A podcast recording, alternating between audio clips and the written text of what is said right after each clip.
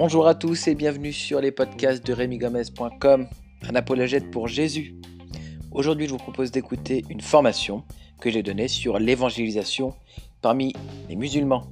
Alors, il y a de la théorie, mais il y a aussi des cas pratiques. Bonne écoute Pour cette fois-ci, j'ai envie de prier pour démarrer. Seigneur, merci pour euh, ce moment. Euh, et c'est un moment dans ta présence et c'est un moment bon. C'est un moment de, c'est un moment de joie, Seigneur, parce que tu nous donnes le temps et tu nous donnes euh, l'opportunité de nous former et d'apprendre, Seigneur, avec toi, Seigneur. Et je prie vraiment que ce temps-là soit un temps béni où tous ensemble on soit juste édifiés, encouragés, voilà, par des principes de ta parole et de ce qu'on a pu découvrir sur le terrain, Seigneur. Merci pour ta présence. Amen. Je ne vais pas du tout partir sur une même. Euh, sur un sujet qui, est, qui est. Il est connecté, c'est l'islam, mais les deux premières sessions ce matin étaient très intellectualisées, avec beaucoup d'éléments de contenu, de savoir. Et, euh, et là, je vous donne, entre guillemets, l'autorisation de me couper à n'importe quel moment euh, de mon exposé et d'engager une discussion avec moi sur un point ou sur un autre. J'ai euh, plein de choses à vous dire s'il faut, mais, mais j'aimerais vraiment que ça devienne vivant et participatif. Donc n'hésitez pas. Euh, Joël, il a un micro. Donc comme les questions voilà, sont enregistrées, il faut parler au micro. Hein. Voilà. Donc on lève le doigt.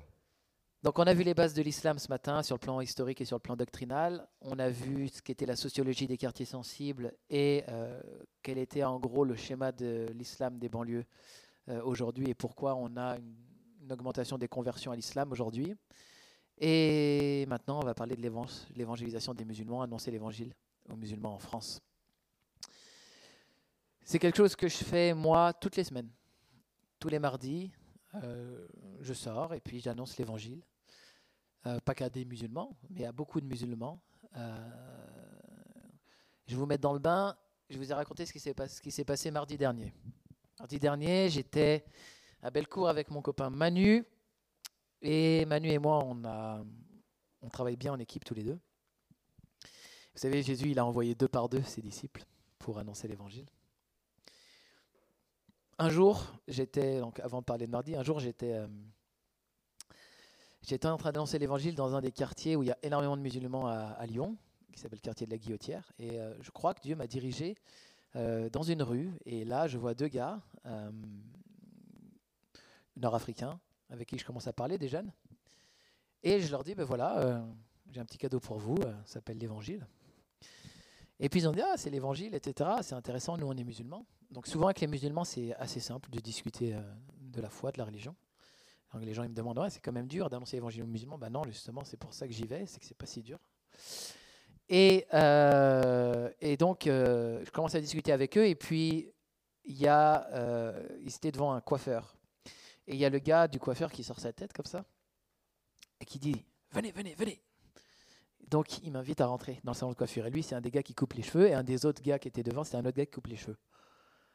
Et puis il me dit, ah, vous parlez de quoi? Et puis je dis, bah, on, parle de, on parle de Jésus, on parle de l'évangile, etc. Il fait, ah, c'est intéressant. Et lui, c'est un musulman qui avait fait une madrasa, une école coranique. Et donc, il, était intéressant. Donc, c'est un Tunisien. Et puis, euh, voilà. Et puis, il m'a invité. Et puis, on a discuté, allez, peut-être euh, une heure, une heure et demie de l'évangile.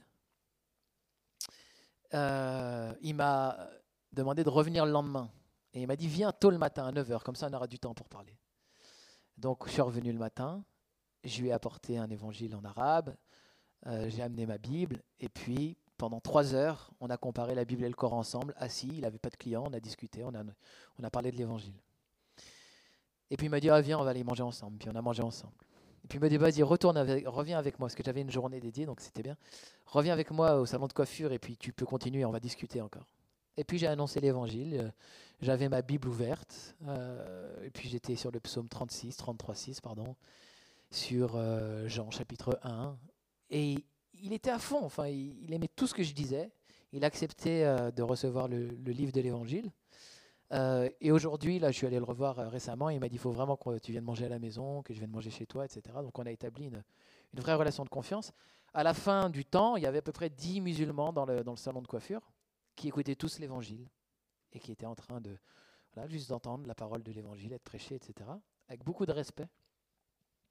Mais quand je suis sorti euh, du salon, j'ai vraiment senti une pensée du Seigneur. Et il m'a dit, Rémi, c'est super ce que tu fais, mais maintenant, il faut vraiment que tu trouves celui avec qui tu vas le faire. Prie et je vais t'envoyer une personne pour que vous puissiez marcher deux par deux, comme dans l'Évangile. J'ai prié, et au cours de la semaine où j'ai prié, il y a Saïd Oujibou, le, pasteur, ancien musulman, qui m'a invité à la conférence européenne des chrétiens euh, du Maghreb et du Moyen-Orient, qui m'a dit Viens, j'aimerais vraiment, euh, vraiment que tu viennes euh, participer à ça. Donc je l'ai fait. Et j'ai rencontré un gars qui s'appelle Manu, qui est maintenant un très grand, copain à moi. Et on a tout de suite accroché. On a bu une bière le soir, on a bien rigolé. Et on est, il était de Lyon, comme moi. Et il avait exactement la même envie d'être avec quelqu'un qui a la même passion que lui, d'annoncer l'évangile aux musulmans. Et depuis, on travaille. Au début, on travaillait deux à trois jours par semaine, et puis euh, maintenant, on travaille un jour par semaine. Je te remercie, mais en fait, donne-le à quelqu'un d'autre. Le café, j'aime pas. C'est super sympa. si tu as un thé, je prends. et donc avec, euh, pardon. Et donc avec Manu, depuis ce jour-là, on sort toutes les semaines ensemble et on voit plein de choses formidables. On prie très régulièrement pour des musulmans, on impose les mains, on annonce l'évangile. On a eu même des musulmans qui sont venus à l'église, un, notamment qui a été touché par le Saint-Esprit, puis qui est reparti. Voilà, on a plein de choses qui s'est passées là depuis à peine un an. Et euh, mardi dernier, donc on a essayé de ressortir. On est sortis tous les deux. Et ce qui s'est passé, c'est que euh, on, a rencontré directement un gars qui s'appelle, euh, je vais pas dire son nom, c'est enregistré, euh, un gars qui, euh, qui, qui s'appelle machin, et qui a 30, 37 euh, ans, marié, qui travaille à la, SNCF, lui il se reconnaîtra, et, qui connaissait bien sa religion. Et donc il y a Manu qui l'interpelle, il fait ah, salut et tout, tu vas bien et tout, bah voilà, on aime bien cette approche, un petit cadeau pour toi. Ah oui, c'est quoi et tout? Bah, c'est l'évangile, c'est l'injil et tout. Euh, T'es musulman? Il dit Ouais, je suis musulman et tout. Tu connais l'évangile? Ouais, je connais l'évangile et tout. Bon, alors tu sais quand même hein, que Jésus, il a dit il hein, faut lire l'évangile, c'est important. Et, on, rentre tout de suite franco comme ça. Et le gars, il dit Ouais, c'est vrai, c'est vrai, c'est vrai. Euh, je connais l'évangile. Et puis on commence à discuter sur le fond du message. Qu'est-ce que c'est l'évangile? Et puis, on a discuté une heure, je pourrais vous faire le compte rendu, on a eu des super discussions, on, on a fait un, peu du débat, on a un petit peu parlé des savants musulmans, on a un petit peu parlé de certaines sourates, de certains versets de la Bible, tout ça pour qu'ils nous disent franchement les gars vous êtes super, euh, quand est-ce qu'on peut se revoir? Et puis euh, on lui a dit mais on peut se revoir quand tu veux, en tout cas on a un gros événement en avril, il dit non non non pas en avril, non prends mon numéro, faut qu'on faut qu'on se voit bientôt. Et bon, alors ça c'était mardi, et puis on a continué dans cette même soirée de mardi, on a marché, on est allé jusqu'à la gare, on a rencontré un SDF qu'on connaît bien, qui a une grosse culture biblique en plus, il a lu tous les manuscrits de la mer morte, etc. On a fait un grand débat avec lui, mais c'était très intellectuel. Et puis on a continué notre chemin, on est monté dans la gare, on a rencontré Mohamed, 70 ans, et avec lui, on était en train de discuter, euh, Manu et moi, et sur une expression qu'il y a dans le Coran, kun fayakun, qui veut dire que la chose soit et elle est. Et je lui dis, mais regarde, là-bas, on peut lui demander à ce monsieur, euh, on va lui demander ce qu'il pense de ce. Donc on est allé voir euh, Mohamed, on lui a dit, monsieur, on voit que vous parlez arabe, etc. Est-ce que vous pouvez nous éclairer sur une notion et tout? Qu'est-ce que ça veut dire kun fayakun? Elle dit, oh, kun fayakun Et on a discuté pendant une heure. Et pendant une heure, il a entendu parler de l'évangile, il nous a raconté l'histoire de Jésus, de Marie, de sa mère dans le Coran. C'est quelqu'un qui n'est pas lettré, mais qui voulait vraiment entendre l'évangile. Alors on lui a annoncé l'évangile. Et coup, on a fini par lui donner un petit CD, Marie de Magdalena, la vie de Jésus, qu'il pouvait voir en arabe, et il était très content. Et on l'a supplié comme ses petits-enfants, s'il vous plaît, avant de quitter ce monde, monsieur, regardez, regardez ça. Regardez ça, parce que là-dedans, on vous explique comment vous pouvez aller au ciel. on faisait très simple. Et ça l'a touché. Puis après, les gens de la sécurité qui sont venus nous voir, ils ont dit Qu'est-ce qui se passe? Est-ce que vous embêtez ce monsieur? Le monsieur dit Non, non, non, non, il ne nous embête pas du tout. On passe un super moment, on discute tous ensemble, etc. Et donc, le gars qui était, dans la, l'équipe de sécu, c'était un musulman. Et donc, on a commencé à discuter. donc, on a discuté, etc. Et puis, il me dit, oh, mais moi, j'ai que des jeunes, ils font n'importe quoi le soir, etc. Ça se passe, c'est n'importe quoi, il n'y a plus de valeur, la jeunesse, etc. Il dit, c'est vrai, c'est bien ce que vous faites, il faut retourner à la religion, il faut retourner à la foi, etc. Amen, soyez bénis. Vous savez, nous, on respecte votre travail de sécurité le soir, etc. Il dit, ouais, mais vous savez, il n'y a pas beaucoup de gens qui ont ce discours, on l'a valorisé, on l'a aimé, on l'a béni. Puis après, on descend les escaliers. Lui, il part, et puis nous, on part un peu après, on continue avec Mohamed, on descend l'escalier. Puis là, il y a un attroupement autour de deux filles qui sont en train de se battre. Et personne ne, réagit. Manu et moi, on rentre dans le tas, on sépare les deux filles. Et on aide. Et puis il y a la sécurité qui arrive avec les chiens et tout. Et finalement, on retrouve nos gars de sécurité. Et en fait, on les aide quoi, dans leur mission un petit peu. Et on se dit, bah voilà, on n'est pas passé là par hasard à ce moment-là. Et on a permis d'éviter un, peu un drame. Bon, Manu, il a pris un coup dans les parties à ce moment-là, mais bon, bref. Et donc, on a cru qu'il allait avoir un drame. Et finalement, on se dirige vers le parking, on descend euh, sous Bellecour, et puis, euh, et puis euh, on a une dame juste devant nous à l'eurodateur, parce qu'on doit payer, la, on doit payer la, le parking. Et puis on voit qu'elle est, elle est typée un peu nord-africaine. Et puis Manu lui fait Bonjour madame, ça va et tout, vous passez une bonne soirée? Ouais, merci, etc. Bon, écoute, nous aussi on passe une bonne soirée et tout, c'est pour ça, c'est aujourd'hui, vous allez. on aimerait vous, vous donner un petit cadeau, etc. Elle dit C'est quoi? Elle dit C'est le CD de la vie de Jésus et tout. Oh là là, mais ça me touche beaucoup, vous savez, monsieur. Parce que moi, je suis musulmane, mais mon mari, il est catholique. Et je crois qu'on va vraiment le regarder avec les enfants. Et puis on est prêt. Et puis après, on s'est dit au revoir, on s'est fait la bise, et puis on est reparti. Donc ça, c'est une soirée. C'était mardi là. Euh, comme on en vit, comme on en vit beaucoup euh, euh, et régulièrement. Et, la question, c'est pourquoi ça se passe bien la plupart du temps, et, et, et pourquoi on est si motivé. Enfin, est-ce qu'il y a des clés dans l'évangélisation? Alors je ne dis pas qu'on a trouvé la solution, mais euh, on a peut-être deux, trois principes qu'on peut euh, transmettre. Et donc euh, c'est un peu le but de ce que je vais vous proposer là. Quand je suis dehors, j'ai toujours... moi je, fonctionne un peu par profil, hein, vous avez vu ce matin, les profils de gens, mais ça m'aide à moi en tout cas, je fonctionne un peu comme ça dans ma tête, où je me dis, voilà, qui est la personne que j'ai en face? Et comme mon maître, mon modèle en tout, c'est Jésus, si j'ai compris un petit peu quelle est la personne que j'ai en face, et je vais essayer de regarder comment Jésus fait avec la personne. Et euh, j'ai pour moi quatre types de musulmans dans l'évangélisation. J'ai la Samaritaine, j'ai Nicodème, j'ai les pharisiens et j'ai les zélotes. La Samaritaine, c'est euh, le musulman de culture, qui n'est pas forcément un théologien, comme l'étaient les pharisiens, qui est un peu comme nous, mais pas vraiment comme nous, parce que moi je suis juif et elle est samaritaine. Et c'est un peu le musulman lobda, qui n'est pas vraiment comme moi, mais qui est un peu comme moi, qui connaît pas forcément extrêmement bien sa religion, c'est pas un, mec qui est tout le temps à la mosquée ou une fille qui est tout le temps à la mosquée, mais qui a une petite culture religieuse et avec qui on peut entamer un dialogue. Et en fait, allez, 90% des musulmans sont comme ça. Alors peut-être peut-être de moins en moins, il y en a plus aujourd'hui des savants, parce que l'islam aujourd'hui est prégnant, mais on n'a pas forcément à faire de la théologie profonde avec ce type de musulmans-là. Mais par contre, qu'est-ce que Jésus y fait avec la Samaritaine? Avec la Samaritaine, il se pose au puits et il lui demande à boire. Et en fait, Jésus, qui dit, hein, en Matthieu 28, tout pouvoir m'a été donné sur dans le ciel et sur la terre, il demande à boire à la Samaritaine. Donc il se met à son niveau. En plus, le texte nous dit que la Samaritaine est étonnée parce que les Juifs ne parlent pas avec les Samaritains, encore moins aux femmes. Et lui, il vient et il lui montre qu'il a besoin d'elle. Et en quelque sorte, de cette manière, il l'élève. Et la plupart du temps, avec euh, les musulmans qu'on rencontre, on se pose, on écoute, on les bénit, on les élève, on les encourage. Moi, ça m'est arrivé notamment euh, à mon travail. L'assistante d'accueil était musulmane. J'étais tout le temps en train de l'encourager. Elle est venue à l'église. Écoutez l'évangile, a été touché. Juste parce que j'ai été dans cette position de Jésus face à la Samaritaine. Et il y a un moment dans la relation, et ça c'est pas forcément que dans la rue, ça peut être avec nos amitiés, où on a ce dialogue, mais si tu savais qui te demande à boire, c'est toi-même qui lui aurais demandé à boire. Et avec nos amis, à un moment donné, on lui dit, mais bon, écoute, tu sais, moi j'ai le Seigneur dans ma vie. Et ce dont tu as besoin, c'est ce que j'ai. Est-ce que tu veux entendre parler de ça? Parce que vous, vous adorez ce que vous ne connaissez pas, mais nous, nous adorons ce que nous connaissons.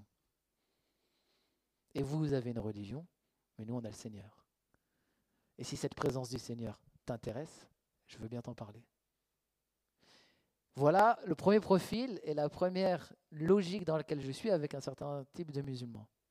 Donc ce n'est pas une approche frontale, ce n'est pas une approche belliqueuse, c'est une approche amicale, c'est une approche chaleureuse, et c'est une approche qui prend le temps.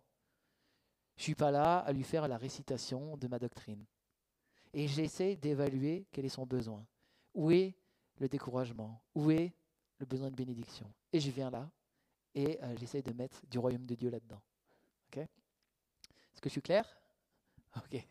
Donc, quand on sort, on peut avoir des samaritaines. Voilà. Et c'est bien de se rappeler comment Jésus agit. J'ai d'autres types de musulmans, comme je vous disais tout à l'heure, que j'appelle des Nicodèmes. Eux, ils connaissent la religion, ils la connaissent bien, ils l'ont étudiée, ils l'ont appris dans la famille, ils vont à la mosquée. Mais quand ils discutent avec nous, il y a quelque chose qui les interpelle.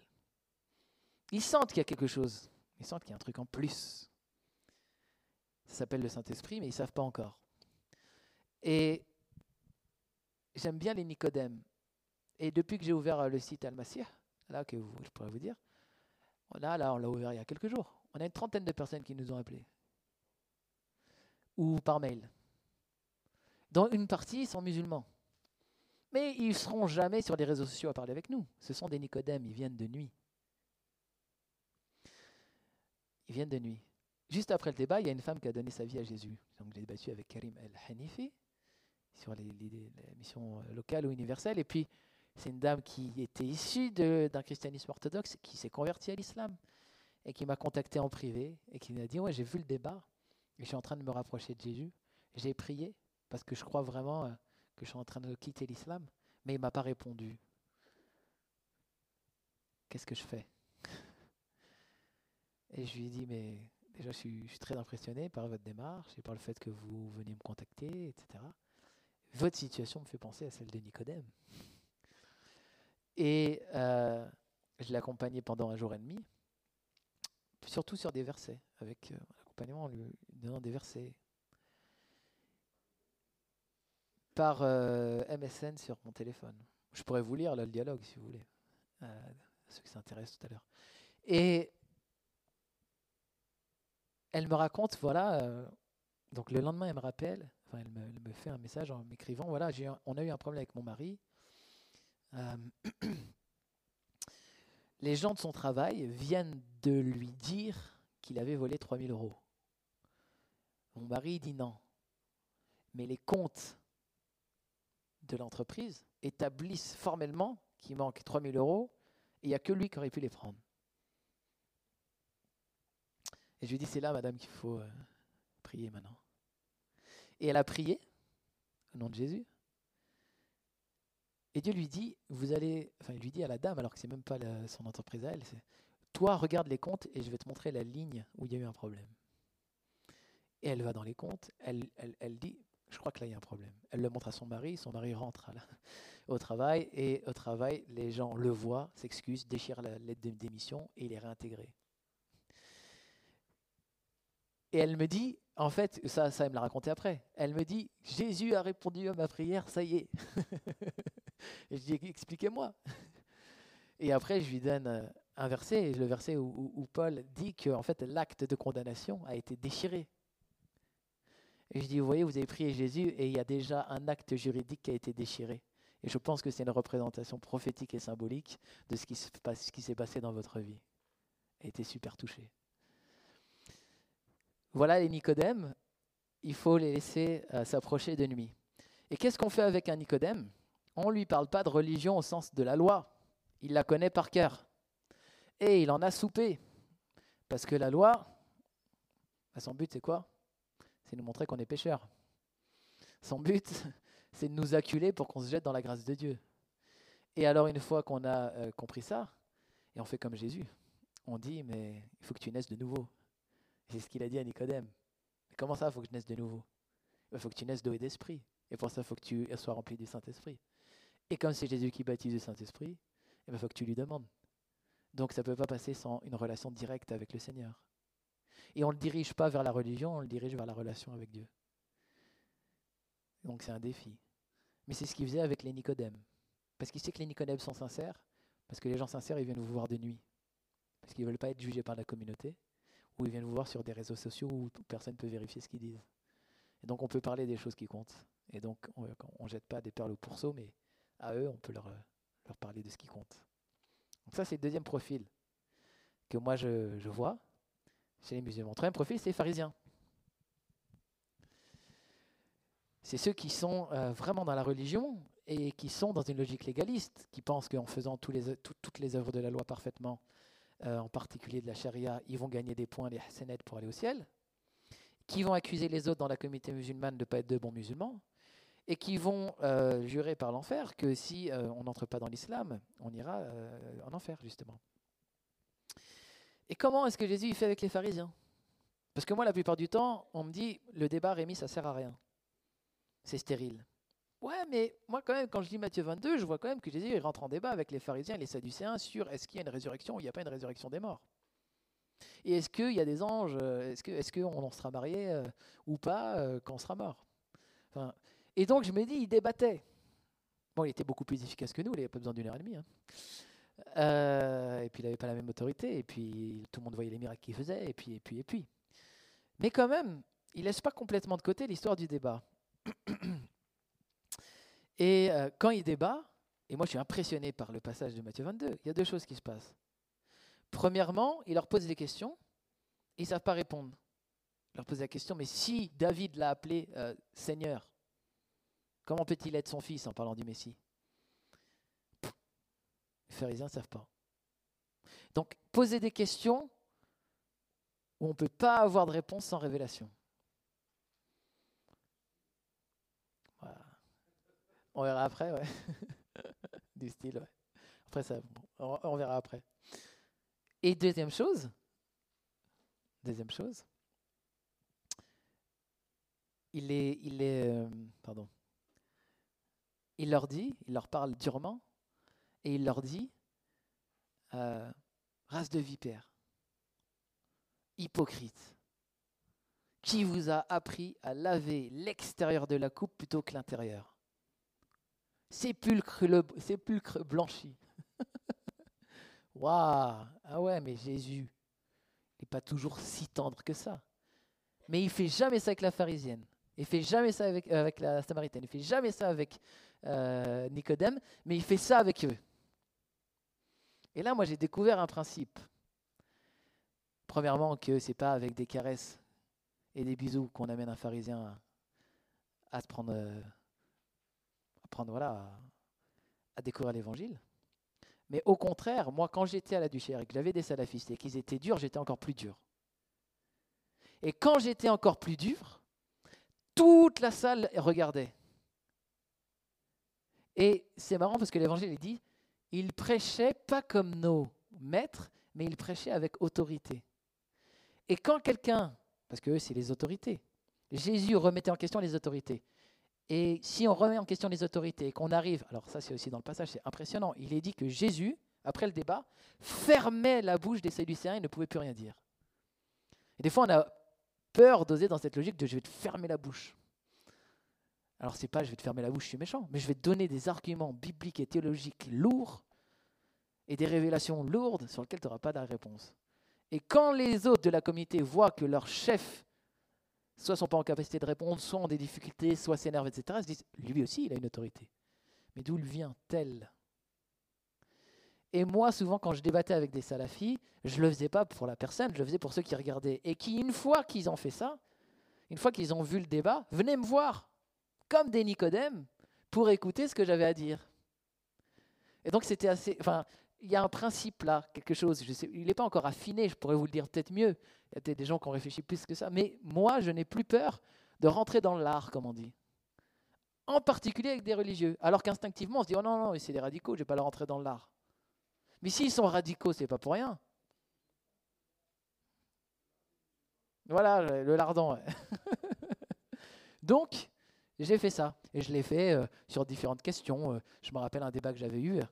Euh, moi, ce que j'aime bien dire, par exemple, ils, me prennent un savant de chez eux qui a cassé la Bible. Allez, Ahmed Didat, par exemple. Je ne perds pas de temps. Je leur dis Ahmed Didat est un menteur et un manipulateur. C'est la première phrase qu'ils entendent. Je ne vais pas essayer de parler pendant des heures. Il me dit Quoi? C'est un menteur et un manipulateur? Mais Starfallah, ce que tu dis, c'est un grand savant. Je lui dis Non, pas du tout, c'est pas un grand savant, c'est un menteur et un manipulateur. Et par exemple, mardi dernier, Kriyat, c'est ce qui s'est passé. Il connaissait bien sa religion. Il dit, mais tu peux pas dire ça, bah, dis-moi un mensonge. Il dit, mais non seulement je vais t'en dire un, mais je vais t'en dire deux et trois. Ah mince. Et c'est parti. Et je prends ce qui faisait autorité dans sa conception du christianisme, sur la, sur la base d'une parole d'un savant et je le démonte. je le taille en pièces à partir du texte biblique. Et des salafis m'ont dit Ah ouais, c'est un menteur. J'avais pas vu ça, on m'avait pas dit ça, c'est un menteur. Dans cette salle, devant, avec 15, 20 mecs, 20 mecs qui regardaient. Parce qu'on a fait la démonstration par A plus B. Et que ces salafistes, ils sont honnêtes. Ils sont honnêtes. Seulement, il n'y a personne qui allait leur dire la chose qu'ils avaient besoin d'entendre. C'est pour ça que moi, je, fais de la formation à l'évangélisation. On doit se lever et aller dire aux gens la vérité. Il faut qu'on devienne des Étienne. Bah, sans, sans espérer la fin d'Étienne, on est d'accord. Mais malgré tout, voilà. Et il y a quelque chose dans Jésus qui n'est pas le Jésus bisounours. Et je me suis lassé parce que moi, je suis dans les quartiers depuis des années. Et je sais que les musulmans, et, notamment les musulmans arabes, ne fonctionnent pas comme nous. Ils n'aiment pas les câlins. Ils aiment la force. Ah ouais, mais je ne savais pas. Mais parce qu'ils la respectent. Et quelqu'un qui s'affirme, c'est quelqu'un dans lequel ils vont donner du crédit. Parfois même, il faut crier. Regardez, j'ai débattu avec Karim El Hanifi, regardez comme il écrit. Pourtant, c'est un converti. Hein. Mais il a compris que dans la tête d'un musulman, quelqu'un qui crie et qui vous dit la vérité, ah, on se réveille. Et c'est vraiment comme ça qu'il marche. C'est intéressant. C'est culturel aussi. Bon, je ne dis pas que je crie sur les gens dans la rue, hein. mais euh, vous comprenez l'idée. Troisième type, quatrième type, c'est ce que j'appelle les zélotes. les zélotes, c'est Daesh. Pour faire rapide. C'est des mecs qui sont prêts à en découdre. Ils ont une idée un peu nationaliste. Ils, ouais, ils sont prêts à prendre les armes pour leur idéal. Et des, et des j'en ai rencontré pas mal et même dans la rue. Alors c'est pas des Daesh, mais c'est des mecs quand même qui vont dire quand même que le, djihad c'est vraiment super. Peut-être pas dans les conditions d'aujourd'hui, mais sont quand même valeureux ces compagnons qui ont donné leur vie. Ok. Comment rentrer dans la tête d'un zélote? Bah, Moi, je crois que Dieu, bah, au cours des discussions, m'a appris à parler avec des zélotes, avec des gens qui ont une réflexion euh, un peu euh, euh, guerrière et on discutait avec Manu une fois sur le parvis de, la gare de Lyon, enfin la gare, pas de Lyon à Paris, mais la gare de Lyon, euh, la gare par Dieu, et on discute avec un monsieur, un salafi, la cinquantaine d'années, ingénieur, très intelligent, et on commence à lui expliquer le principe de la rédemption par le sang de Jésus, avec Hébreu 9, 22, euh, sans euh, versement de sang, il n'y a pas de pardon. il nous dit, bah, c'est pour ça qu'on fait le djihad. Je dis, mince, je m'attendais pas à celle-là. Euh, et, j'ai parlé avec ça, avec notamment euh, d'autres personnes, je ne vais pas les citer ici. Et j'ai appris à répondre, mais vous savez, monsieur, j'ai plusieurs choses à vous dire. premièrement, vous aspirez au califat, au rétablissement d'une société qui serait heureuse, qui serait parfaite, qui serait euh, pas corrompu. Et oui. Ok. Je connais quelqu'un qui s'appelle Jésus qui a établi un califat dans les cieux. Alors, hein, et je vous explique que c'est lui le plus grand des Moudjahidines. Oh, pour les chrétiens, ça choque.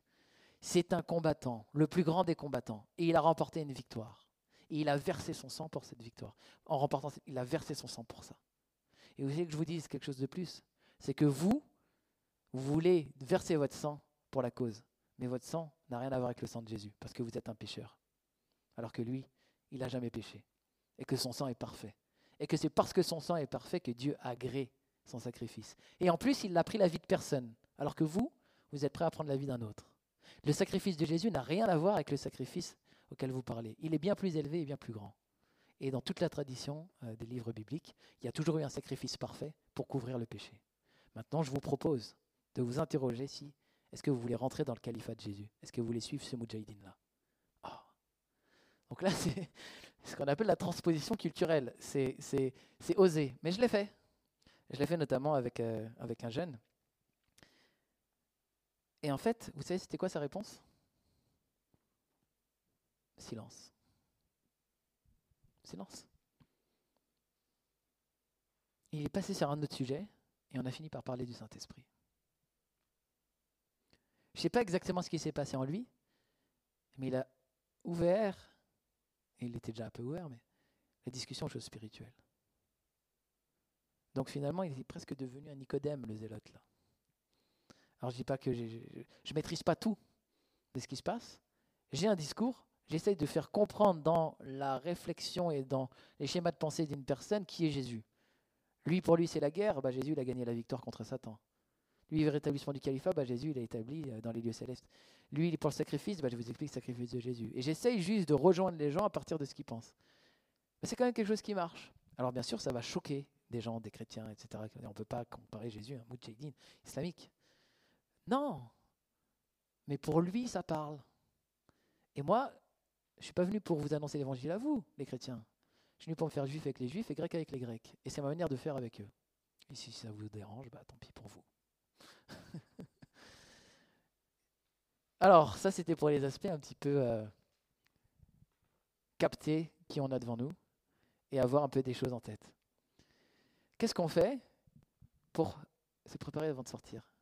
Ça a l'air tout bête, mais on prie.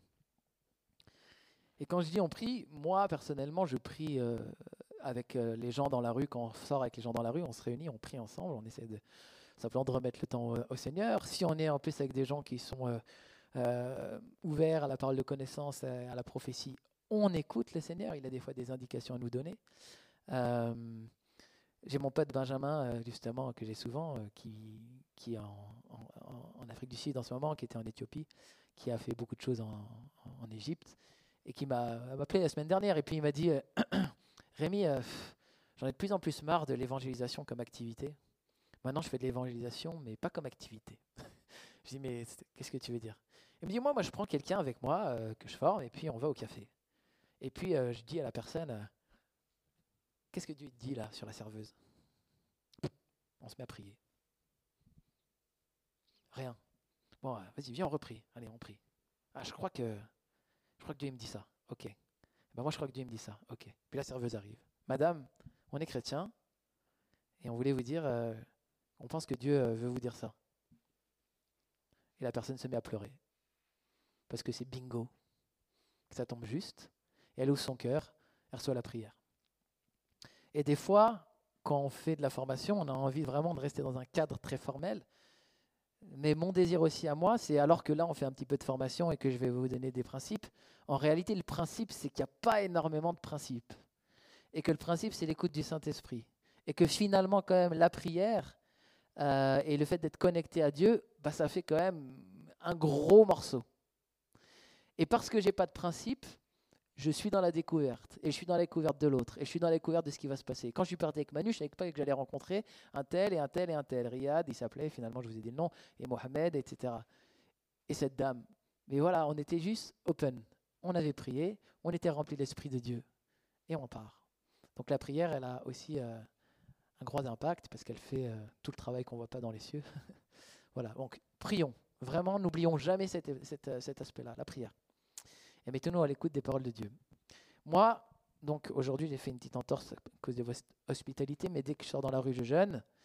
Et euh, je ne dis pas que c'est une règle obligatoire, mais moi, je le fais parce que je trouve que malgré tout, quand on est dans la rue, on est aussi euh, sur le territoire euh, de Satan. Et que moi, quand je sors dans la rue, j'y vais pour gagner du terrain au diable. Et qu'il y a dans le jeûne aussi une puissance. Je ne suis pas très très fort sur sur l'explication du jeûne.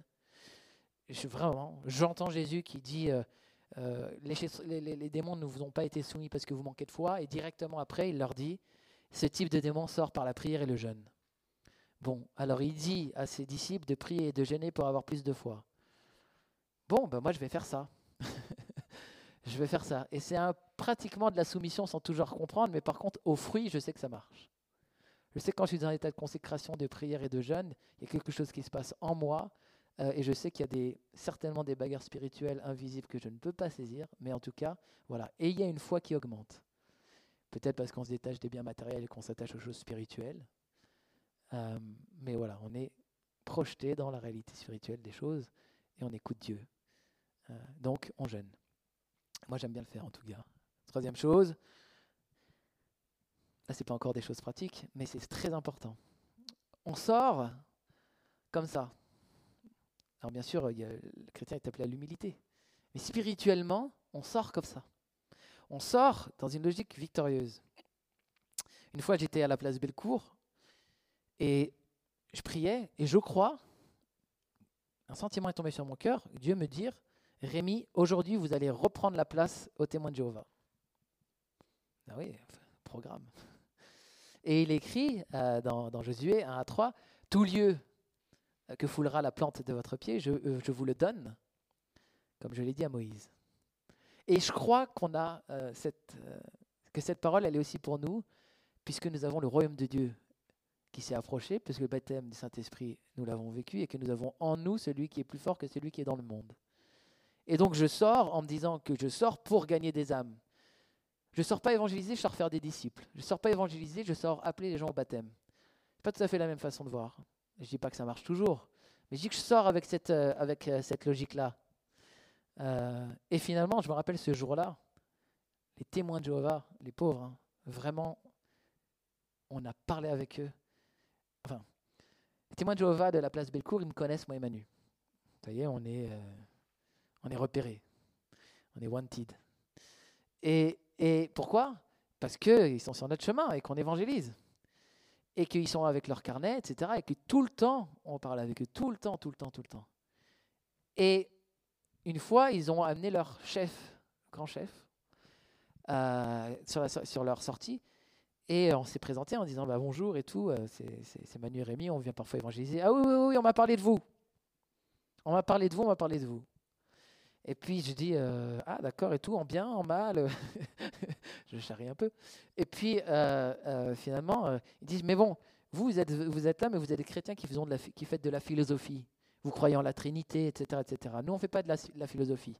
On n'a même pas d'exégèse chez nous parce qu'il n'y a pas besoin d'exégèse la Bible est claire. Je lui dis bah d'accord bon d'accord monsieur vous faites pas d'exégèse mais en fait je peux me permettre de vous dire que la Watchtower la tour de garde fait l'exégèse et que vous simplement vous répétez puis on a commencé comme ça.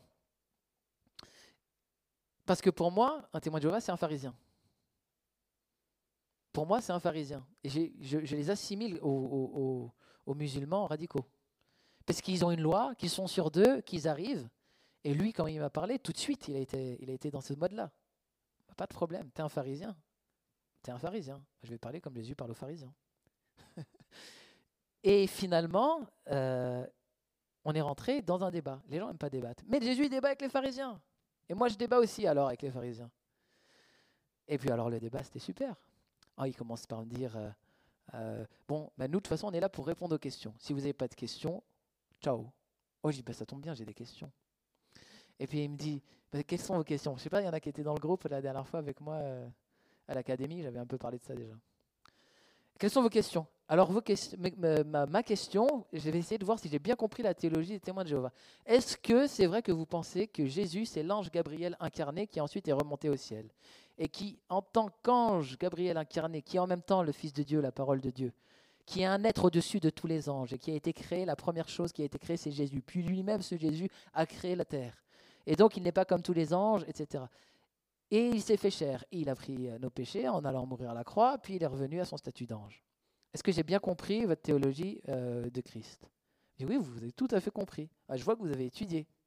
Et je dis oui, mais c'est à propos de ça que j'ai une question. Bah, posez votre question. Bah, pourquoi dans Daniel chapitre 10 et au verset 13, il est dit de Michael, qui pour vous, on est d'accord, il est bien au-dessus de tous les anges Ah oui, largement. Pourquoi il est dit Michael, l'un des principaux anges? J'étais avec euh, avec Joey de Genève qui était venu ce jour-là. Et vous savez ce qu'il m'a répondu, le monsieur? Il m'a dit Oh, mais si c'est pour citer des versets pièges Je lui ai dit Mais je ne savais pas que vous aviez des versets pièges dans votre Bible. Moi, j'ai pas de versets pièges dans ma Bible. Et donc, je continue à être euh, dans la provoque. Il me dit Mais de toute façon, c'est pas ça le plus important. C'est pas ça le plus important. Je dis Mais qu'est-ce que c'est le plus important? Et moi, ce que je sais, c'est que lui, c'est le chef. Et aujourd'hui, je peux parler au chef. Et qu'il y a ses sbires qui regardent là et qui vont écouter l'évangile pour la première fois avec autorité face à un chef. Et c'est ça que j'ai en tête. Et je lui dis, mais alors c'est quoi le plus important? Il me dit, le plus important, par exemple, c'est de savoir si l'âme, elle meurt. Quand on meurt Parce que dans la théologie des témoins de Jéhovah, l'âme et le corps meurent. Il est dit, euh, euh, l'homme est poussière, il retournera à la poussière. Et puis il écrit dans d'autres euh, chapitres de la Bible que une âme, c'est un homme. Ici, il y avait dix mille âmes, par exemple, donc dix mille hommes. Donc une âme, c'est un homme, un homme, c'est une âme. Quand l'âme meurt, l'homme meurt tout entier, à mes corps Ok, ça c'est la théologie des témoins de Jéhovah. Je leur dis, mais alors expliquez-moi, qui dans l'Apocalypse, chapitre 6, sont les âmes qui crient Jusqu'à quand, jusqu'à quand tarderas-tu de revenir? Puisque vous me dites qu'elles sont mortes. Oui, mais là, c'est pas pareil parce que c'est un texte symbolique.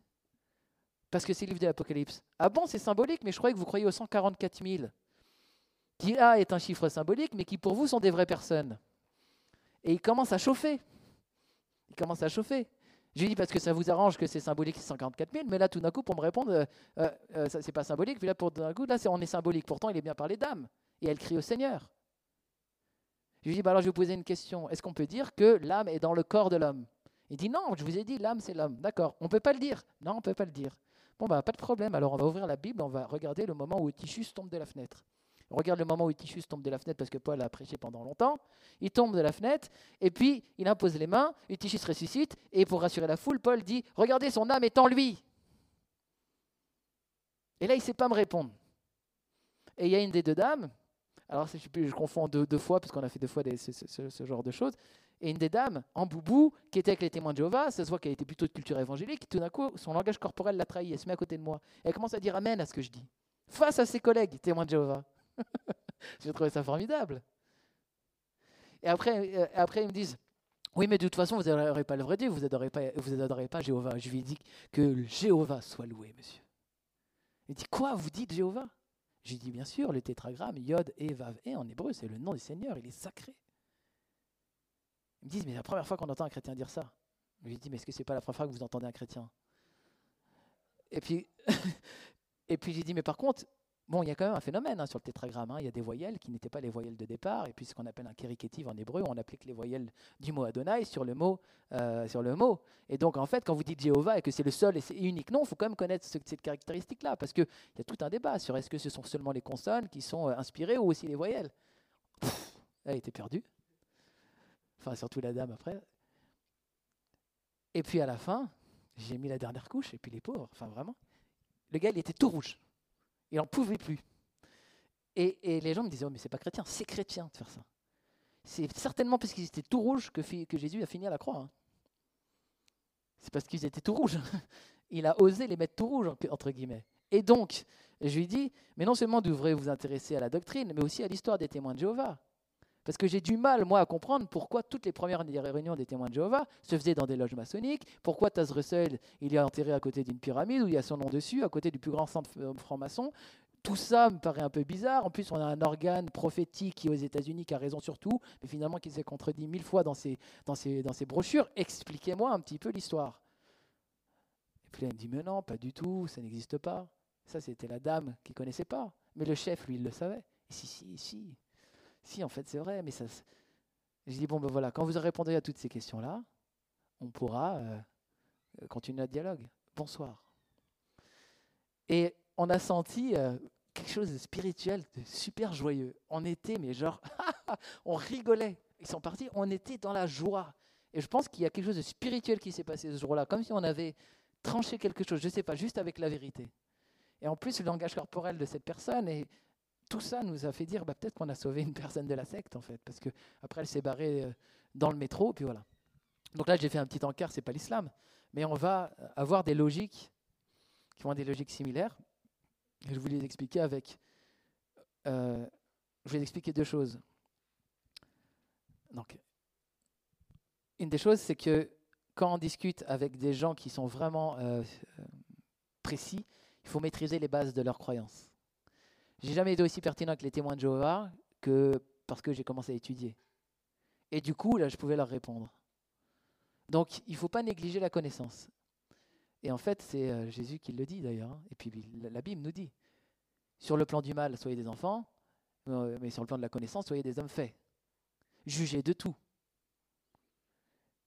Tu aimeras ton Dieu de toute ouais, ton cœur, ta force, aussi de toute ta pensée. Et peut-être que parfois on est un peu euh, paresseux en termes d'études bibliques et théologiques. Et particulièrement dans les milieux charismatiques, parce qu'on pense que c'est le Saint-Esprit qui fait tout. Ah oui, mais quand même, Paul dit à Timothée, attache-toi à ton enseignement, parce qu'en le faisant, tu te sauveras toi et ceux qui t'écoutent. Et donc moi, je m'attache. Et j'aime beaucoup le principe de Paul. Je me suis fait euh, juif parmi les juifs, alors ce n'est pas exactement écrit comme ça, et puis grec parmi les grecs, afin de gagner afin de gagner tous à Christ. Et donc, si je comprends un témoin de Jéhovah, je peux l'amener à Christ. Si je comprends un musulman, je peux l'amener à Christ. Parce que j'arrive à faire le chemin entre là où il est et là où je suis. Comme il dit Filmour, comme les Français qui ont creusé le tunnel sous la Manche, les Français d'un côté, les Anglais de l'autre, et ils se sont rejoints. À un moment donné, pour faire ça, il faut maîtriser. Et c'est pour ça que vous êtes là ce matin, sur l'islam, cet après-midi maintenant.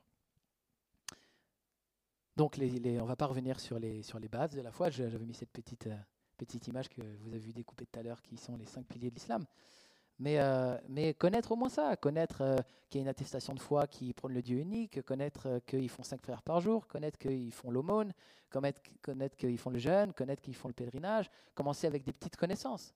Mais puisque dans la Bible, eh ben, on a une attestation de foi qui est presque similaire à celle de... Parce que l'attestation de foi, c'est je crois. C'est quoi? Il n'y a de Dieu que Dieu et Mohamed et son prophète. Et Jésus, il a dit quoi? Jésus, il a dit, la vie éternelle, c'est qu'il te croit, qu'il te connaisse toi, le seul vrai Dieu, et celui que tu as envoyé. Au point que des gars comme Karim el-Hanifi vont dire, voyez, vous avez la shahada dans la Bible, vous avez la profession de foi dans la Bible, de musulmane limite. Oh, à l'époque, c'était à l'époque, c'était avec Jésus, puis aujourd'hui, c'est avec Mohamed. Ils vont tourner les choses comme ça. Mais on peut aussi faire ça une force. Regarde, on n'est pas si loin. On n'est pas si loin, on a des choses à se dire. Et puis la prière, nous aussi, on la pratique, mais on la pratique pas pareil, parce que Jésus n'a pas appris à la pratiquer comme ça. Et puis nous aussi, on doit euh, donner aux pauvres, mais on n'a pas forcément euh, la même façon de le faire. Et d'ailleurs, euh, ce que donne notre main droite et l'autre la main gauche, ne doit pas le savoir. Ce qui d'ailleurs a été repris dans des hadiths qui ont copié ces versets. Et puis le jeûne aussi, on le vit, mais on ne va jamais le vivre de manière officielle et publique comme vous, parce que Jésus nous demande de nous garder de montrer publiquement. Et ça, ça les touche. Ça les touche vraiment. En disant, ouais, c'est vrai que c'est intéressant dans le christianisme, où vous faites pas miskin et tout, c'est dur, le jeûne et tout. J'ai dit, bah ouais, tu sauras jamais que je jeûne. Et ça se trouve, je jeûne plus que toi, mais tu le sauras pas. Ça, ça les touche, parce que c'est aussi un principe euh, d'humilité, etc., qu'ils comprennent. Et puis, euh, le pèlerinage. Et puis là, on va leur parler de Jean, chapitre 4. Oui, mais Jésus, lui, il nous a dit quoi? Il nous a dit, ce n'est ni sur cette montagne, ni sur celle-là qu'il faut adorer, car Dieu adore des adorateurs en esprit et en vérité. Et on ne comprend pas le culte à la Kaaba, puisque Jésus a mis fin en fait à la territorialisation euh, du culte. On ne comprend pas. Et on se demande même si ce n'est pas de l'idolâtrie, puisque vous tournez autour d'un cube et que vous faites des bisous à une pierre, comme le faisaient vos ancêtres les Arabes avant la période de, l'islam. Donc pour nous, c'est du shirk. Donc vous, vous commettez le plus grand des péchés. Et on peut retourner en fait avec un petit peu de, les choses pour qu'ils prennent conscience. Vous voyez? Donc là, désolé s'il y a des mots que vous ne comprenez pas, il fallait être là ce matin. Voilà, ça c'est du jujitsu spirituel. Mais je crois qu'il en faut un peu. Voilà. Une dernière chose que. Enfin, une dernière, mais une chose qu'on fait. Il me reste combien de temps juste pour. Euh, parce que je suis à peine sur les principes, mais. Euh, 3h30 D'accord. Savoir donner son témoignage. Être ready pour témoigner. En 2-3 minutes. Ça, on peut l'apprendre dans l'église. On se prend euh, un petit groupe et on. Allez, dis-moi ton témoignage en 3 minutes. Ça sert toujours dans l'évangélisation. Ah, les gars qui sont là pendant 15 minutes, au bout de 15 minutes, ils n'ont pas fini leur histoire et tout, bah, ça peut être bien parce que quand on est venu pour ça. Mais quand on est dans la rue, bah, écoute, moi je vais t'expliquer comment ça s'est passé parce que mes parents ne croyaient pas en Dieu. Ils ne croyaient pas en Dieu, mon père ne voulait pas que, je croie en Dieu, mais j'avais mon meilleur copain qui croyait en Dieu. Il m'a invité et il s'est passé des choses extraordinaires. J'ai vu des miracles et à un moment donné, ils ont ouvert la Bible et ça m'a touché. Vraiment, ça m'a touché dans mon cœur. Très très fort. Et j'ai senti la présence de Dieu qui était là. Et la personne a commencé à, m'appeler, en me disant si toi tu es touché maintenant, viens. Et puis je me suis avancé. Bien sûr, j'aurais mille détails à dire. Et là, on a prié pour moi, j'ai été rempli de joie et j'ai commencé à lire la Bible, j'ai commencé à comprendre des choses que je ne comprenais pas avant. Et j'ai su que c'était la vérité. Et ce que j'ai su, c'est que j'ai senti que mes péchés étaient lavés, que, ma conscience était purifiée, que j'avais accès au paradis. Hop, très rapide. Et à partir d'un petit élément, boum, la personne elle va tiquer. Attends, attends, tu peux me redire là, qu'est-ce qui s'est passé exactement dans cette réunion? Et là, on a piqué. Voilà, en 2-3 minutes, avoir dire son témoignage. Ça, c'est important pour qu'on s'organise, notamment quand on sort dans la rue. Ok, maintenant des aspects un peu plus pratiques. Comme je vous ai dit, Jésus les a envoyés deux par deux. Moi, j'aime bien. Et j'ai jamais trouvé que trois ou quatre ou un fonctionnait mieux que deux. Par la pratique. C'est-à-dire, avant, je faisais deux, trois. Je me, je disais, bah, Jésus, il a dit deux, mais deux, c'est trois. C'est un petit groupe, quoi. Il faut pas faire peur aux gens quand on arrive et tout. Mais en fait, je me, et, je me rends compte que ça marche vraiment bien deux. encore une fois, hein, j'ai quelques raisons de, enfin j'ai quelques des choses rationnelles quand on est deux.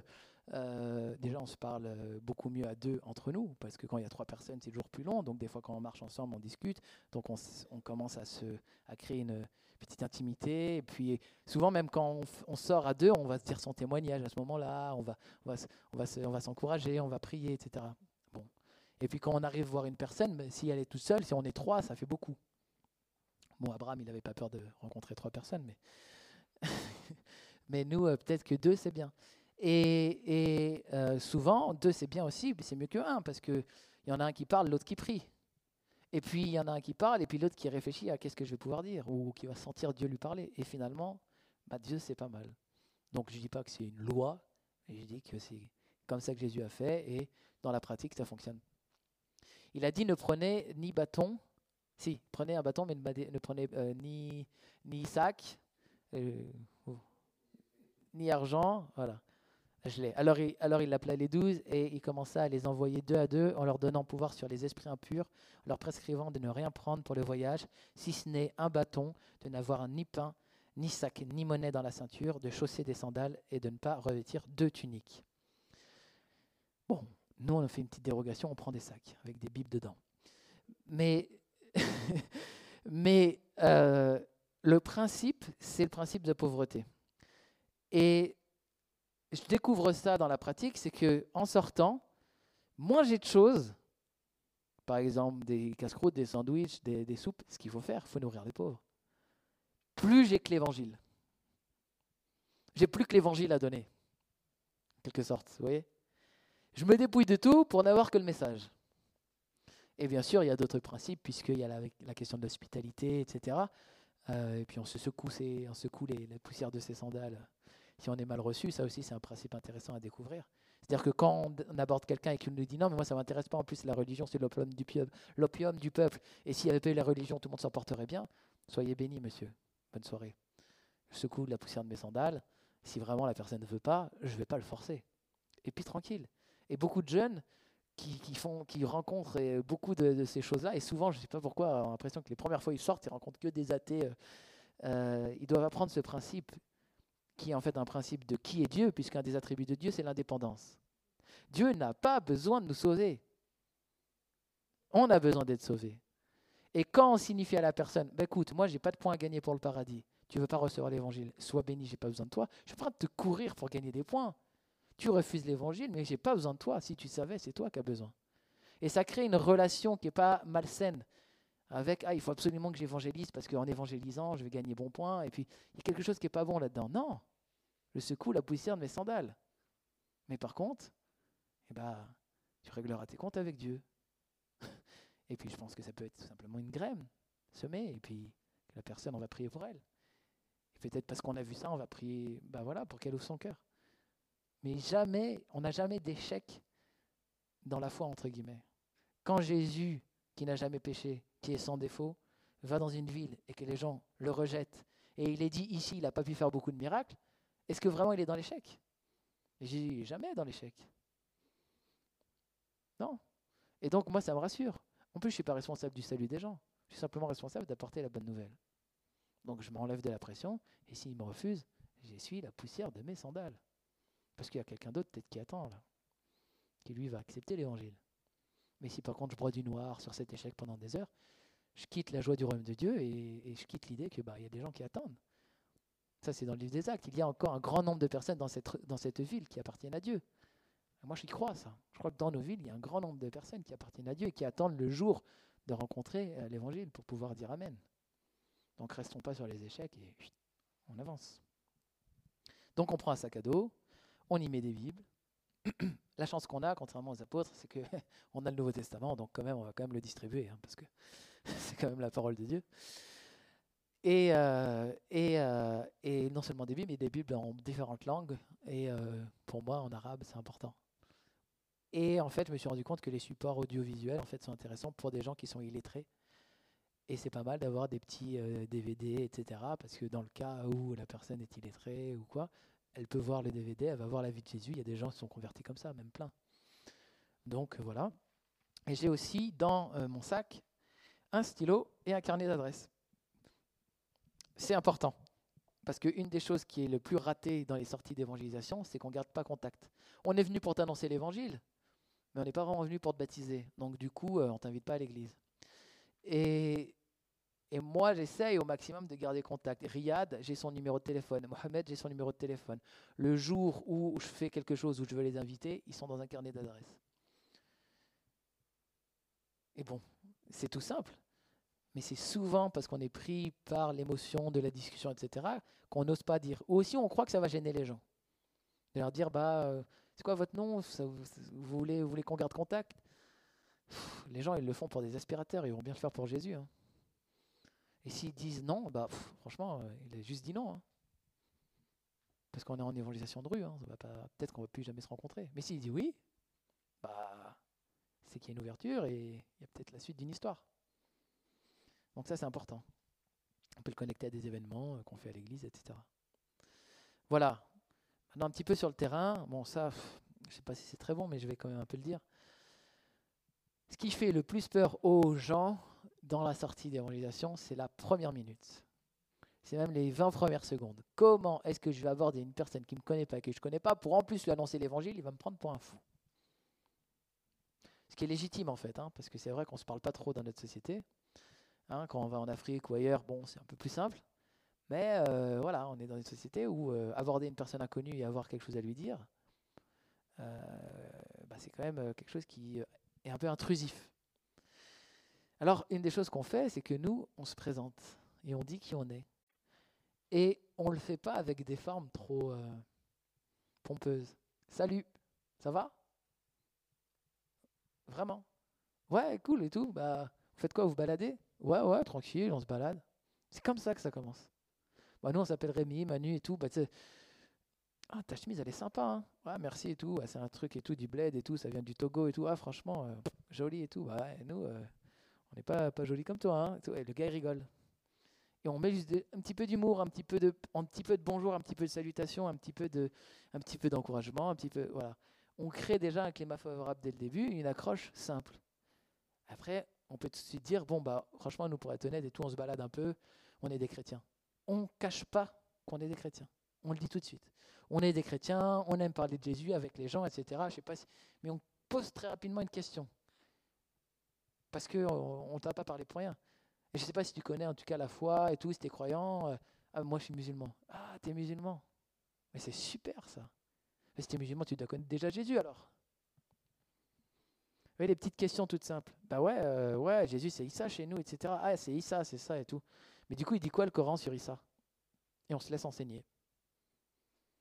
C'est lui qui va nous apprendre des choses sur Jésus. Parce qu'il a, il a une connaissance. Ok. Ah, d'accord, et tout. Ah, Issa et tout. Ouais, ouais, ouais, Si, si, bah, j'ai lu ça. Tu sais, nous, on passe quand même du temps un petit peu à étudier ces choses, etc. Bah, voilà. Et on est dans l'empathie. Alors des fois, avec des personnes, on va pas aller directement sur des discussions comme ça. C'est des personnes qui sont plus en difficulté, comme des EF ou des gens qui montrent un malaise. Parfois, on va directement demander à la gens, bah, on voit que vous êtes blessé là, est-ce que vous voulez qu'on prie pour votre cheville? ouais, Ça nous arrivait la dernière fois euh, entre Bellecour et Perrache. Et puis c'était une jeune fille, elle dit, ouais, bon, je crois pas trop à ça, vous êtes quoi Vous êtes des guérisseurs? Ah non, non, non, des chrétiens, nous, on, est des disciples de Jésus. Jésus nous a demandé d'aller et de prier pour les malades. Si ça vous intéresse, on peut prier pour vous, mais sinon, il n'y a pas de problème. dit, bon, de toute façon, il n'y a pas de... Ok, pourquoi pas? Donc on a posé les mains, on prie. Ça va mieux? Bah, Je ne sais pas si c'est psychologique, mais je sens, moins, je de douleur. Ah bah peut-être que c'est psychologique, je ne sais pas, retester. Bon, je sais pas, là je sens plus rien, mais euh, peut-être psychologique. Bah, pas de problème, madame. Mais si vous vous rendez compte qu'à la maison, bah, finalement, vous êtes guéri, sachez que c'est Jésus qui vous a guéri. Bonne journée. Ça peut être ça. Et ça arrive. Euh, voilà. Voilà. Nous, on aime bien aller, euh, quand c'est des musulmans, aller tout de suite sur, sur de la discussion. Mais parfois, on, sent simplement qu'il faut prier pour la personne. Et on prie pour la personne. Je peux raconter plusieurs histoires. Euh, il y a des histoires qui sont excellentes. J'étais il y a quelques mois euh, à la gare Perrache, toujours, une grande gare de Lyon. Et puis, euh, c'était la fin de l'évangélisation. On, était rentré un peu bredouille, il n'y avait personne, il faisait froid. On n'avait pas vraiment discuté avec des gens, c'était pas très intéressant. J'étais avec une fille qui s'appelle Mélodie, et puis j'ai dit Mélodie, il faut qu'on aille à Perrache, il faut qu'il y ait quelqu'un là-bas pour nous. Ok, on y va. On rencontre euh, personne. Enfin jusqu'à ce qu'une personne nous interpelle. Et en session d'évangélisation, si quelqu'un vient vous parler, faites vraiment attention à ça. La plupart du temps, on pense que c'est nous qui devons chercher les gens, mais Dieu nous amène des gens qui nous parlent. ça nous arrive de plus en plus. Et donc là, c'était un jeune euh, qui, est venu, et, j'aime bien cet exemple-là. Il est venu et puis il m'a dit, ouais Rémi, euh, t'as pas... Euh, enfin, il m'a pas dit Rémi, il m'a dit bonjour, j'aurais besoin d'une petite pièce. Puis je vois, c'est un jeune, il a 16, 17 ans, petit, petit accent marseillais, un peu style Kaira, nord-africain.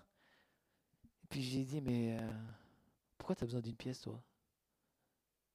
Puis il me dit euh, Non, mais euh, écoute, j'ai eu des galères aujourd'hui, euh, j'ai pas d'argent pour rentrer à Marseille, j'ai besoin de me payer un blabla car, je suis dans la galère, c'est le soir, il n'y a plus de train, etc. Et ça m'arrive presque jamais, parce que d'ailleurs Jésus dit Venez sans or et sans argent. Et Pierre dit Je n'ai ni or ni argent, mais ce que j'ai, je te le donne. Mais là, je sentis que Dieu me dit Tu vas aider cette, ce gars avec, avec un peu d'argent. Ça m'arrive jamais, hein, donc c'est pas du tout un modèle que je vous propose de faire. Hein. Mais là, j'ai senti ça. Et j'ai écouté, j'étais sensible à ça. J'ai dit, bah écoute, c'est ce qu'on ce peut faire. Euh, j'ai dit, bah je vais, je te payer ton blablacar. Il me dit, mais non, mais non, t'es fou. J'ai dit, si, si, bah je vais te payer ton blablacar. Pas de problème. Il me dit, mais non, t'es sérieux et tout. Et il est touché. Donc on regarde un peu sur le téléphone comment faire.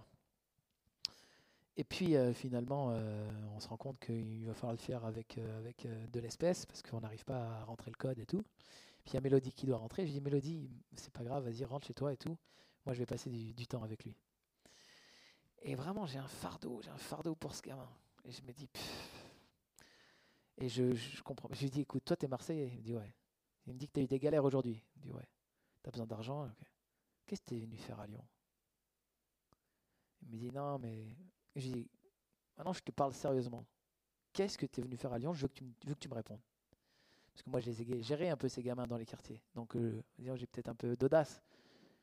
Il me dit, bah, en fait, je vais t'expliquer, je suis, je suis venu de Marseille pour balancer un téléphone, euh, du shit et de l'argent au-dessus des les, murs de la prison de Corba pour euh, un des barons de la drogue marseillais. Ah, d'accord. Je dis donc, toi, tu passes tes journées à prendre le train, pour aller prendre le train, pour aller donner des choses illicites à des gens qui sont en prison. Et après, tu as besoin d'argent pour que les gens te sortent de la galère. Je lui dis, c'est ça ta vie, en ce moment. Il dit, ouais, t'es dur et tout. Euh. Je dis, non, je suis pas dur. Il dit, t'as l'âge d'un petit frère pour moi. Et aujourd'hui, tu es en train de balancer des, gens, euh, des choses à des gens qui sont en prison. Mais demain, c'est toi qui seras dedans. Tu crois vraiment que c'est ça qui est bon pour toi? Je lui dis, est-ce que est-ce que tu es croyant? Il me dit, oui, je suis musulman. Je lui dis, alors, tu es musulman? Il me dit, oui. Je lui dis, donc Dieu, il voit là tout ce que tu fais? Il me dit, oui. Et je dis, ça te fait pas peur? Parce que je sais qu'ils ont la crainte de Dieu. J'ai un peu utilisé ça. Ouais, je sais pas et tout, mais je fais, je suis pas, tu sais, moi je suis pas un mauvais garçon et tout, je fais ça, mais, mais je fais aussi plein de choses pour les gens, je suis très solidaire, etc., etc. Je dis, bah, tu sais ce qu'on va faire? Non seulement je vais te payer ton car, mais je vais te payer ton repas et on va passer la soirée ensemble. Et on a pris euh, un tacos ensemble, on a commencé à discuter, j'ai posé ma Bible, et puis je lui ai dit, écoute, moi je vais t'expliquer ce qui m'est arrivé et pourquoi je suis devenu croyant. Et je lui ai donné mon témoignage. Il a été touché, très touché même. On est sorti après, après avoir bien mangé, on est sorti. C'était bientôt l'heure de son blablacar. Et puis je lui ai dit, euh, tu veux que je prie pour toi? Il me dit, ouais, s'il te plaît, prie pour moi. Et il a commencé à mettre ses mains comme ça. J'ai imposé les mains sur lui. Je commençais à prier au nom de Jésus. Et je sentais qu'il, comme dans nos églises, il recevait la présence de Dieu. J'ai prié, prié, prié, prié longtemps pour lui. Et on s'est serré dans les bras. Il m'a fait un gros câlin, j'ai fait un gros câlin. Il a pris son blablacar. Et quand le blablacar est arrivé, j'avais pris son numéro de téléphone. il avait pris le contact. Et il m'a appelé tout de suite. Il fait oh, Rémi et tout, faut que je te raconte tout. Ça y est, j'ai eu mon, j'ai eu mon, j'ai eu mon et tout. Je vais pas être en retard. Merci beaucoup, etc. J'ai vraiment réfléchi à tout ce que tu m'as dit. Et je lui ai donné un évangile. Il me dit, tu sais ce que je fais là? Pendant tout le blablacar, je lis l'évangile. Pendant tout le blablacar, je lis l'évangile. Je dis, ok. Et quand je rentre à Marseille, j'ai compris tout ce que tu m'as dit. Il faut vraiment que je mette ma vie au clair. Ok. Il me dit, si je reviens à Lyon, il faut que je te capte. Je dis, ok. J'ai pas eu de nouvelles depuis. Et ce qui se passe, c'est que bon, je me sens pas, je me sens pas bien parce que parce qu'il faut que je dise à Pauline que j'ai dépensé 40 balles euh, et que si je dépense 40 balles à chaque sortie d'évangélisation, ça va être compliqué. Et euh, Et dans la voiture, avant de rentrer, vraiment, Dieu me dit, Rémi, je vais couvrir cette soirée. Tous les besoins de cette soirée, euh, c'est moi qui vais les couvrir. Je reçois pas ça par la foi, mais je reçois, ça, par la foi. Et euh, Goguenard, j'arrive, je rentre chez, je rentre chez moi, je parle à Pauline, je dis, mais t'inquiète pas, Dieu va pourvoir. Il me fait, ah c'est ça, ouais. et là, je reçois un texto, parce que j'ai des, gens à qui j'envoie euh, mes, mes, petites histoires comme ça sur un groupe WhatsApp. Je leur demande de prier pour moi avant et après. C'est mon petit groupe d'intercesseurs. Et j'envoie cette petite histoire. Et une des personnes du groupe intercesseur, il me joint en privé. Il me dit Rémi, j'ai reçu de couvrir toute la soirée, tous les besoins de la soirée. Et il m'envoie, il me dit Tu as intérêt à me donner ton RIB. Je lui envoie mon RIB. Il, euh, euh, couvre en fait les, du, les, frais pas, pas du resto. Il avait, à cœur ça et tout. Euh, et puis, en ce moment, je lâche Diego à la maison, vous savez. Diego qui fait l'académie. Il est à la maison. Et ce soir-là, il rentrait à la maison. Il était passé à Grenoble chez ses parents. Il avait un énorme, énorme cabas de nourriture. Et il pose ça sur la table. Il dit Tiens, Rémi, c'est mes parents qui te l'offrent. Et là, le repas était couvert. Donc voilà, c'est des petites histoires comme ça. Et moi, j'aime beaucoup les sorties d'évangélisation parce que c'est une aventure avec le Seigneur. On ne sait pas ce qui va se passer, mais on a plein de petites histoires comme ça à chaque fois. Et voilà, ça avance, ça progresse. Donc on veut aller beaucoup plus loin et on aimerait que euh, des gens soient ajoutés à l'Église, évidemment. C'est pas si simple. J'ai encore cinq minutes, alors je vais juste vous parler de ça. Et puis, euh, et puis voilà, donc moi, ça c'est ce que j'appelle la fleur du témoignage. Et c'est ça que j'utilise moi. Si vous avez aucune connaissance biblique, aucune connaissance de l'islam, que vous n'êtes pas un mec drôle, que vous ne savez pas raconter des paraboles, vous avez au moins un témoignage. Sinon, vous ne serez pas dans la rue. Sinon, vous ne seriez pas dans la rue annoncer Jésus. C'est votre force, c'est le bouton de la fleur, c'est le cœur. Vous avez vécu un truc merveilleux avec le Seigneur et vous pouvez en parler. Un musulman est un être humain comme un autre, et si vous leur racontez la belle histoire de votre vie, ils vont être touchés. Peut-être que ça ne va pas suffire, mais ils vont être touchés. Donc, témoignons. Jésus a dit, je vous ai envoyé et vous serez mes témoins. Donc il a d'abord dit ça, il n'a pas dit je vous ai envoyé et vous allez bombarder des versets de la Bible les gens. Vous êtes d'abord des témoins, on est des gens qui ont vécu quelque chose. Et pour un musulman, ça compte. En plus, dans les, dans les cultures sémitiques, raconter des histoires, c'est vraiment important. Alors donc, on a une connaissance biblique, et c'est pour ça qu'on peut euh, argumenter avec des témoins de Jéhovah. On essaye d'avoir une connaissance du Coran, et c'est comme ça qu'on peut démontrer par A plus B qu'il bah, y a des erreurs ou des contradictions dans, le Coran, ou des choses qui posent question en tout cas, et que si on est chrétien, on n'est peut-être pas chrétien pour rien, parce qu'on a réfléchi aussi sur tous les textes, et ça, ça leur parle beaucoup. Moi, je vois beaucoup de vertus. Je trouve que l'apologétique est une vraie clé dans l'évangélisation. Mais on a aussi des paraboles des paraboles à nous, des paraboles modernes. Alors je vais sauter à peu près 30 slides, 40 slides, et aller sur cette image-là. Et ça, c'est nos paraboles à Manu et moi. Donc, Usain Bolt, le logos avec les mains, le péché avec les mains, le bain de boue, la fourmi, la céréale. Ok, qu'est-ce que c'est une parabole? Je veux expliquer à une personne euh, que Jésus a pris ma place. Il est musulman, il connaît rien à la Bible. Qu'est-ce que je peux faire pour lui dire? Eh ben, je vais lui raconter la parole de Usain Bolt. Euh, ça, c'est une que j'ai piquée à Benjamin, mais on en a 40 des paraboles. Et donc la parabole, c'est quoi? C'est bah, moi, je comprends pas. Comment ça, il a pris ta place à la croix Je comprends pas ce que tu me racontes. Qu'est-ce que ça veut dire? Bah, Imagine, tu es dans un pays, euh, et puis l'administrateur de ce pays, il te pose, il te dit, voilà, comme tu n'as pas réussi toutes les exigences euh, de, mes, lois de mon pays, euh, je vais te mettre à mort. Je vais te mettre à mort parce que tu n'es pas un citoyen parfait. Sauf si tu gagnes une course de sprint contre le plus rapide de coureurs du, des coureurs de mon royaume. Ok. Mais maintenant, je te laisse un autre choix. Soit tu cours toi-même, soit tu as le droit de faire appel à n'importe qui pour courir à ta place? Même Usain Bolt, l'homme le plus rapide du monde. Qu'est-ce que tu fais? Je pose la question à la personne. Elle me dit Bah, j'appelle Usain Bolt tout de suite. Ok. Eh bien, Usain Bolt, il va courir et il va gagner. Il va remporter la course. En gros, la course, c'est la loi, l'exigence, les exigences de Dieu. Toi, tu ne peux pas la courir, tu ne peux pas remporter les exigences de la loi. Mais Jésus, c'est lui qui est sans péché. Il a rempli complètement les exigences de la loi. Il a couru la course à ta place. C'est ce qu'il te propose. Il propose de courir la course à ta place. Donc, Dieu, il te dit aujourd'hui, il y aura un jugement, et tu as deux, possibilités. Courir par toi-même avec les œuvres de la loi, et notamment avec la charia, ou bien laisser Jésus s'en occuper. Et tu mets ta foi en lui, et c'est lui qui est parfait. Et il prend d'ailleurs par la croix, puis après il y a d'autres paraboles. Et juste pour expliquer cet aspect-là, on va rentrer une petite parabole. Est-ce que tu comprends la logique que quelqu'un prend ta place? Ouais, là je comprends mieux. Donc en fait, tu dis que Jésus il a, couru en fait la course des exigences de Dieu à notre place. D'accord. C'est un marché que le roi Dieu a passé avec nous. Ouais. Voilà, tu as compris une petite partie de l'évangile.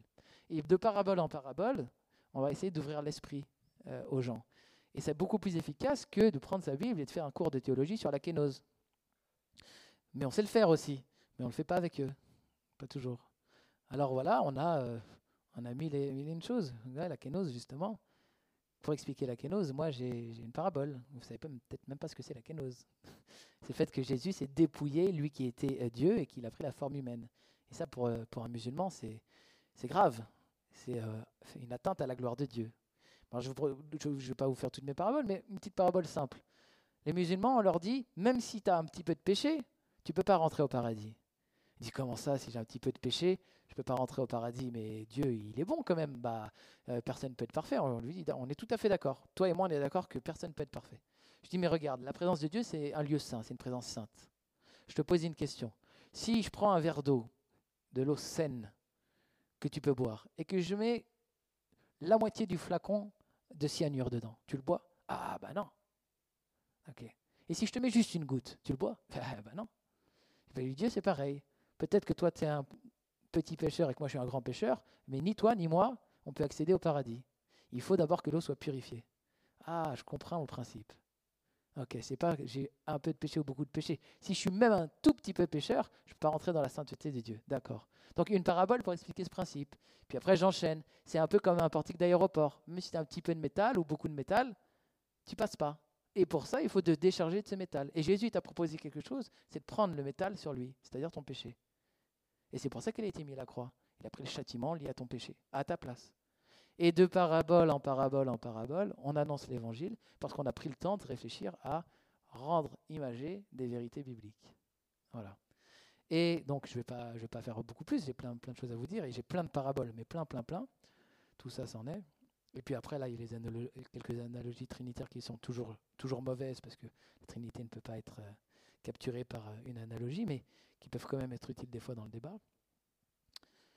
Voilà, peut-être vous dire euh, les questions que nos amis musulmans nous posent. non, ça je pourrais, ça je reviendrai au moment de l'apologétique. Peut-être les pièges dans lesquels on tombe. croire que nos musulmans vont se fâcher si on leur parle de Dieu. Passer peu de temps avec eux. Il faut passer du temps refuser d'inviter ou d'être invité à la maison, ne pas insister, surtout insister, parce que c'est de la politesse dans les cultures sémitiques de dire non. Prends l'évangile et tout, non, non, non, et tout. Si, si, ça me fait plaisir, non, non, non, non. Allez, prends l'évangile. Allez, d'accord, je le prends. C'est comme ça que ça se passe, faut le savoir. Et des fois, les gens, ils insistent beaucoup. Je lui dis, bah alors, si moi, tu me donnes un truc, je peux te donner l'évangile. Ah, il dit, voilà, ça, ça, ça me va mieux. Bah, fais-moi un câlin. Et puis, je le prends dans mes bras. Voilà, tu m'as fait un câlin, merci, tiens, prends l'évangile. Et ça marche. Il ne faut pas refuser la polémique à tout prix. On a le droit de se prendre la tête. Les musulmans se prennent la tête entre eux. Regardez-les se parler des fois. Entre eux. Mais non, mais je te dis non, non, non, non, Mais non, non, non, non, Mais non, non, non. Ok, des fois, en fait, on n'ose pas, on ne veut pas froisser. On est suisse. Ouais, mais eux, ils ne sont pas suisses. eux, ils sont arabes pour euh, une grande partie d'entre eux. Ou en tout cas, euh, nord-africains. Euh, porter à tout prix les valeurs de la mixité, ça je verrai plus tard, euh, s'adresser aux, moins intéressés. Oui, des fois, moi quand je suis dans la rue, je commence à parler à une personne comme ça, je lui parle de l'évangile et tout, je lui annonce l'évangile. Mais il n'est pas très intéressé. Et par contre, j'ai pas vu qu'il y a un mec qui me regarde depuis tout à l'heure avec des gros yeux comme ça et qui a trop envie de savoir. Et donc quand on annonce l'évangile, il faut être un peu conscient de ce qui se passe autour, parce que lui, il est super en appétit, alors que lui, il va essayer de casser mes, mes arguments et tout. Je lui dis, ah bah écoute, hein, c'est pas grave et tout, mais toi, tu connais un peu l'évangile? Ça vient, ouais, mais moi quand même, c'est vrai que je me pose des questions. Et donc, euh, essayer d'un peu d'ouvrir son, son, champ de vision euh, et de, de, s'adresser à celui qui est vraiment intéressé. Rester rationnel, calme et méthodique, c'est pas toujours bon. Des fois c'est bon, mais des fois il faut en faire des tonnes, il faut faire un peu de spectacle, il faut prendre une parabole et puis en parler pendant des heures en faisant le spectacle.